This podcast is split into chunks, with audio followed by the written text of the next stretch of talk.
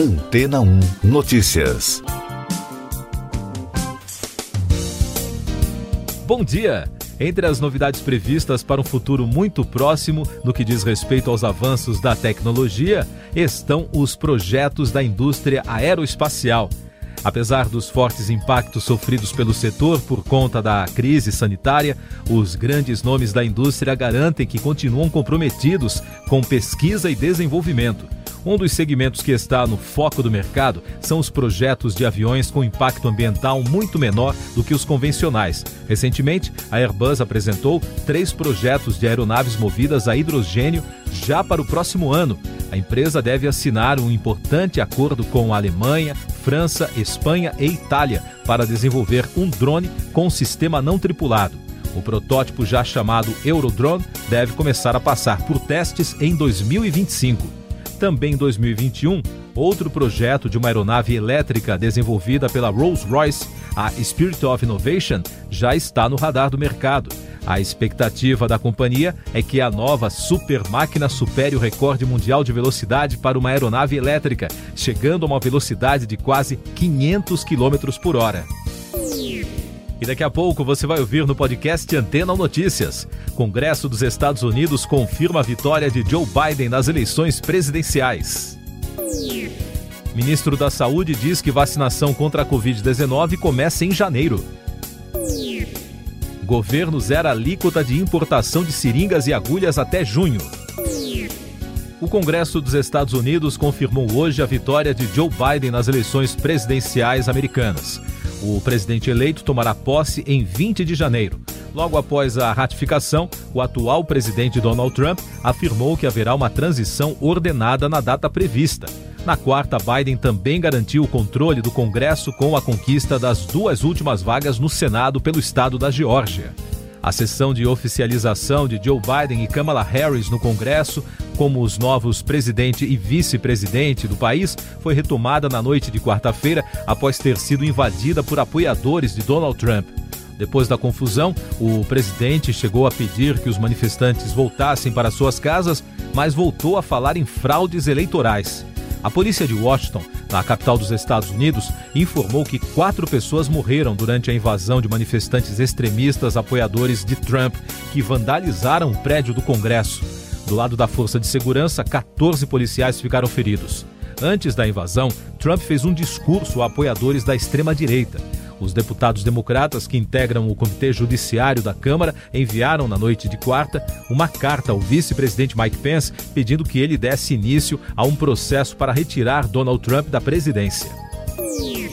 O ministro da Saúde, Eduardo Pazuello, afirmou em pronunciamento transmitido em rede nacional de televisão que a vacinação contra a Covid-19 no Brasil começará em janeiro e que o governo já tem disponíveis cerca de 60 milhões de seringas e agulhas nos estados e municípios, uma quantidade suficiente para iniciar a campanha. O Comitê Executivo de Gestão da Câmara de Comércio Exterior zerou o imposto de importação de seringas e agulhas até 30 de junho. A medida é uma tentativa do governo em auxiliar o processo de vacinação no combate à pandemia. O comitê também suspendeu o direito antidumping em desfavor das importações brasileiras de seringas da China. Essas e outras notícias você ouve aqui na Antena 1. Oferecimento Água Rocha Branca. Eu sou João Carlos Santana e você está ouvindo o podcast Antena 1 Notícias. A identificação de duas novas variantes do coronavírus reforçou a mobilização dos países pela vacinação em massa. A Agência Europeia de Medicamentos aprovou na quarta-feira a vacina da farmacêutica norte-americana Moderna, depois de ter iniciado a campanha com a da Pfizer BioNTech em dezembro. Essas vacinas já foram aprovadas nos Estados Unidos no mesmo mês e o Reino Unido também começou a vacinação com a Pfizer BioNTech, lembrando que na segunda-feira o país se tornou o primeiro a autorizar a da AstraZeneca Oxford, seguido por Argentina e México. Ainda em dezembro, a Rússia iniciou a campanha com a Sputnik V, assim como os chineses que começaram a imunizar com as vacinas da Sinopharm e Sinovac corrida por vacinação gera tensões entre europeus. Enquanto os governos de vários países correm para reforçar os estoques de vacinas anti-Covid, a Reuters aponta que o ritmo lento da imunização tem gerado tensões dentro da União Europeia. Segundo a agência, um pedido separado de vacinas da Pfizer BioNTech, feito pela Alemanha, teria causado um desentendimento entre a França e o governo alemão. Do lado francês, as autoridades locais pediram ao Estado autorização para comprar suas próprias vacinas, após presidentes regionais classificarem de início caótico a campanha de vacinação contra a Covid no país, de acordo com um comunicado divulgado após uma reunião entre os líderes. União Europeia deixa de reconhecer Guaidó como presidente interino da Venezuela. Os 27 governos europeus que compõem o bloco deixaram de reconhecer o líder da oposição venezuelana, Juan Guaidó, como o chefe de Estado legítimo do país. Isso ocorreu logo depois que o opositor perdeu o cargo de chefe do parlamento.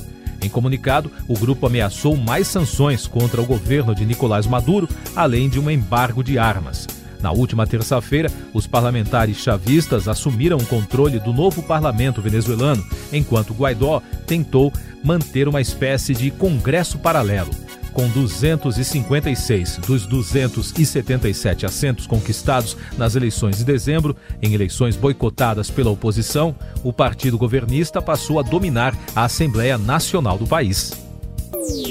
As agências de notícias europeias têm registrado as primeiras consequências da saída do Reino Unido da União Europeia. Prateleiras vazias em um famoso supermercado britânico em Paris, ingleses sem acesso às suas séries de TV preferidas na Espanha e complicações fiscais são alguns dos efeitos nos primeiros dias após o Brexit.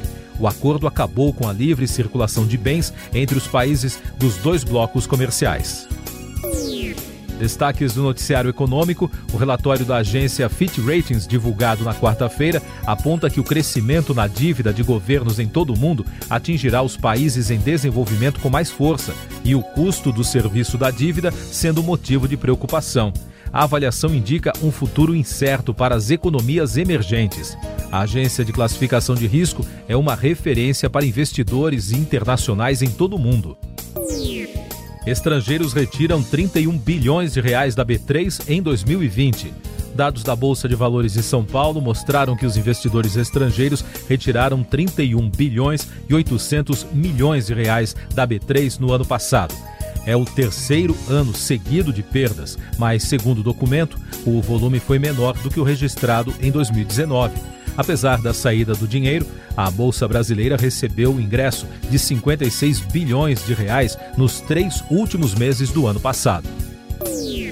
Levantamento do Instituto de Pesquisa Econômica Aplicada, que analisou os efeitos da pandemia sobre o mercado de trabalho e o impacto do auxílio emergencial na renda dos brasileiros, concluiu que em novembro do ano passado, os rendimentos médios de toda a população corresponderam a 93,7% da renda média habitual, ou seja, uma queda de 6,3%.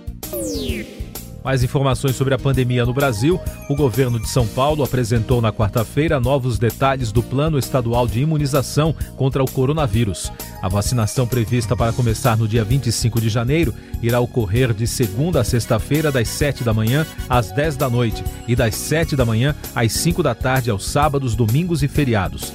A Coronavac da Sinovac Butantan ainda precisa ser liberada pela Agência Nacional de Vigilância Sanitária, a Anvisa.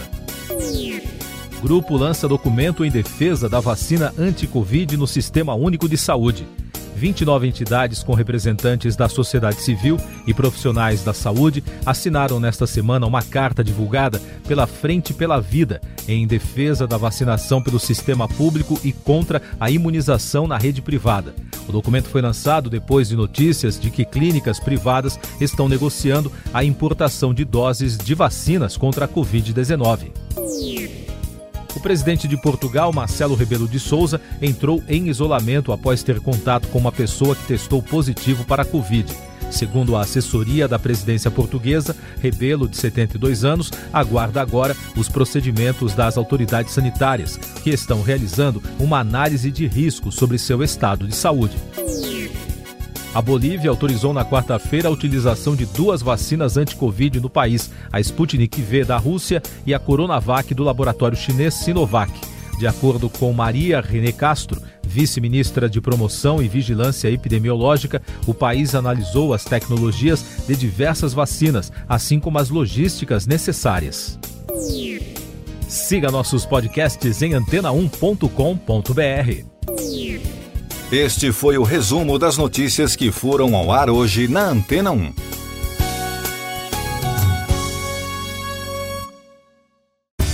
Depois de tanto conteúdo legal, que tal se hidratar com água rocha branca? O consumo regular de água durante o dia traz benefícios para a saúde, como, por exemplo, manter a pele bonita e hidratada. Rocha Branca, da fonte direto para sua casa.